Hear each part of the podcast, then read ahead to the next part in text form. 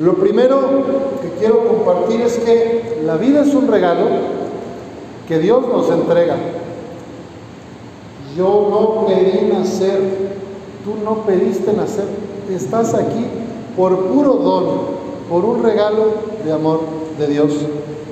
Y naciste en una familia concreta, un padre, una madre, unos abuelos, un hermano que vino después. Nadie elige a su familia, uno nace ahí nomás. Y si estamos ahí es porque Dios tiene una misión para cada una y cada uno de nosotros en la familia. La gran pregunta de los cristianos es, ¿cómo podemos ser felices? ¿Hay alguien aquí que diga, yo no quiero ser feliz? Levante la mano, ¿quién quiere vivir triste y angustiado? ¿Hay alguien? ¿Quién quiere ser feliz siempre o la mayor parte del tiempo? Parece que los seres humanos buscamos la vida en plenitud, la felicidad. Y la palabra de hoy nos enseña que el camino de la vida, para poder realmente ser felices, necesitamos la orientación del Señor y pedirle a Jesús, nuestro amigo, que se mantenga cerca de nuestro corazón. Dios está todos los días llamándonos, hablándonos y diciéndonos cómo podemos ser felices. Lo que pasa es que a veces nos distraemos. Estamos en otra cosa, en el internet, en las redes sociales, estamos ocupados en mil pendientes se nos olvida dar un momentito al silencio, a la oración. Yo les invito en este día especialmente a ti, dice, a que te hagas amiga de Jesús, que te acerques al Sagrado Corazón de Jesús para que puedas vivir con mayor conciencia, para que puedas dar frutos de alegría. Fíjense lo que dice el Salmo, enséñanos Señor el camino de la vida. Protégeme Dios mío, pues eres mi refugio. Yo siempre he dicho que tú eres mi Señor. El Señor es la parte que me ha tocado en herencia. Mi vida está en sus manos. Si tú entregas tu vida a Jesús, si te acercas a su corazón, vas a poder alegrarte.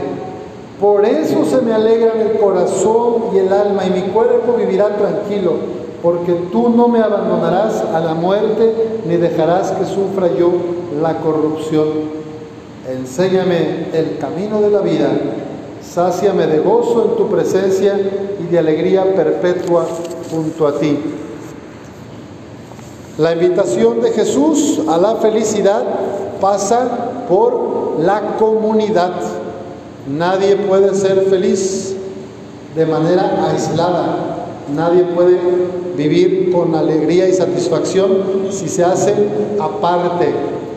Para que tú seas feliz, Liz, y tus amigos, tus familiares, se necesita de la vida en comunidad.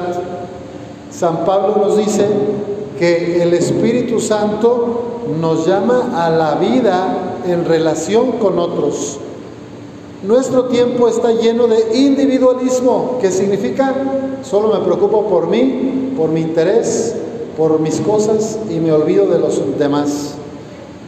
Es un desorden egoísta que está en todos los medios de comunicación que nos invita a desentendernos de los otros. Pero Jesús, si de verdad queremos ser felices, nos guía con su Espíritu Santo y pone unos ejemplos el Evangelio de hoy. Dice Jesús que cuando quieres seguirlo, no puedes voltearte para otro lado. La yunta es un instrumento para sembrar, para preparar la tierra, que se le ponían los bueyes y el hombre tenía que agarrarla desde atrás para ir abriendo el surco, ¿verdad?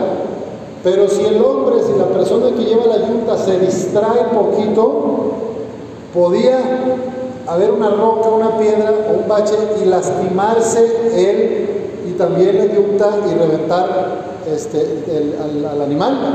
Este, entonces, el que toma el arado, el que toma la yunta y mira hacia atrás, dice Jesús, no es digno del reino de los cielos. Si estamos en otro lugar y no en el presente, nos perdemos de la habilidad de disfrutar, de convivir. Cuando uno se deja llevar demasiado por el pasado y todo el tiempo recuerdas, es que antes era así, es que me hicieron, es que no sé qué, pues te desgastas inútilmente y no eres feliz, porque no aprovechas el presente. O si ahorita algunos de aquí están pensando ya en la fiesta y en la comida y en eso, pues están perdiendo este momento de gracia del Señor. Hay que estar aquí y ahora, porque el Señor nos habla en el momento presente. Pidámosle al Señor para ti, Licen, para tus familiares y amigos, que nos enseñe el camino de la vida, que es el camino de vivir presentes y guardar el amor a los demás. Cuando uno le dice a Jesús, te seguiré a donde quiera que vayas, le dice, sígueme, pero déjame primero enterrar a mi padre. Esto tiene que ver con que a veces estamos atados a personas, a cosas, y no estamos libres para amar a Jesús, para seguirlo. Pues tú estás muy joven, te voy a hacer tres recomendaciones que te van a servir el resto de tu vida. La primera es conócete a ti misma, conoce cuáles son tus cualidades, cuáles son tus fortalezas, conoce también tus límites, tus defectos, eso que te cuesta más. Conócete a ti misma porque ese autoconocimiento te va a ayudar a tomar mejores decisiones en tu vida.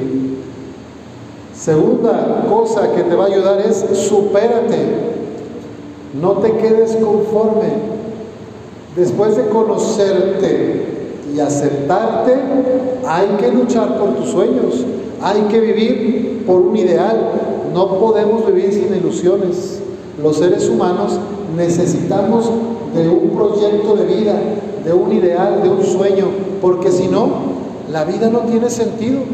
Es como levantarte, como los animalitos, pues que tienen que comer y se levantan y comen, pero no saben a dónde van.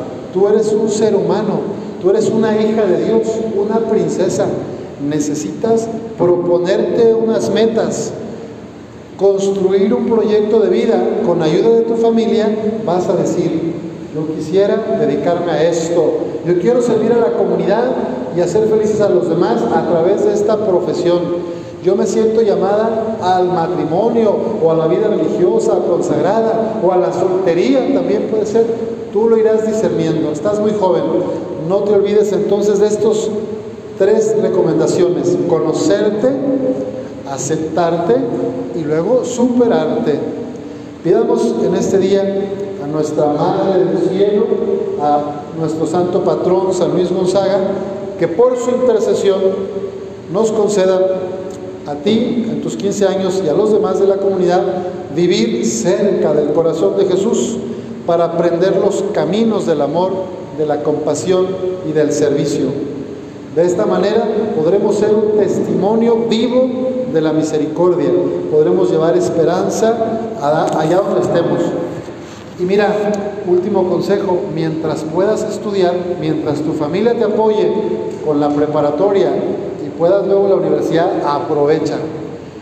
Muchos jóvenes de nuestro país no pueden estudiar se mueren de ganas y no pueden porque tienen que trabajar desde los 12 o 13 años. Si tú tienes la posibilidad de estudiar una, una prepa y después una universidad, aprovecha para que puedas tener un futuro donde apoyes a, más gente y no vivas apretada sobreviviendo. ¿Sale? Entonces pidámosle al Señor la gracia pues de tener ese empuje y ese esfuerzo para aprovechar las oportunidades que la familia nos brinda. Bueno, y a ustedes familia, invitarles también a permanecer siempre junto a Lisset. Lisset, te voy a pedir que te pongas de pie, ponte de pie y voltea para allá a las bancas. Mira, aquí hay las personas que más te aman, las personas que quieren que seas feliz, de manera que después de los corazones de Jesús y de la Virgen María, son estos corazones que ves aquí de carne y hueso los que te van a acompañar siempre. Cuando estés triste, cuando estés enferma, cuando tengas una confusión, acude a tu madre, acude a tu abuela, con aconsejate con personas que te quieren y buscan tu beneficio. Ya puedes voltear para acá. Y a ustedes pues el Señor les va a dar esa sabiduría para acompañarla, les va a dar esas palabras de aliento y esa forma de cuidados que ella necesita. Por cierto, que ya no eres una niña, ya con los 15 años es una presentación a la comunidad, pues de una señorita. Entonces, ya no te van a tratar como niña, pero tienes que seguir sujeta a tu familia. Todavía no eres una mujer, es importante hacer caso, escuchar, obedecer, porque ellos tienen mucha más experiencia de vida para que no te vayas a ir por un camino desviado. Me da mucha tristeza, pero cada vez hay más adolescentes en nuestro país con problemas de adicciones, de consumo de drogas, que finalmente terminan o en la cárcel, o en el hospital, o en el peor de los casos, muertos. Y también jóvenes mujeres. Entonces, la compañía de buenas amigos, de amigas y amigos te va a garantizar la seguridad de una vida plena. Cuida mucho tus amistades. No todos los que te dicen soy tu amiga verdaderamente lo son. Algunos son amigos y amigas de pachanga, pero los verdaderos amigos los contamos con los dedos de las manos. Pedimos a Dios hoy para ti ese discernimiento, para acompañarte primeramente de tu familia y después de buenas amistades que te hagan crecer como persona, que te hagan ser más feliz. Todo esto lo pedimos a nuestro Padre por la Virgen María, así será.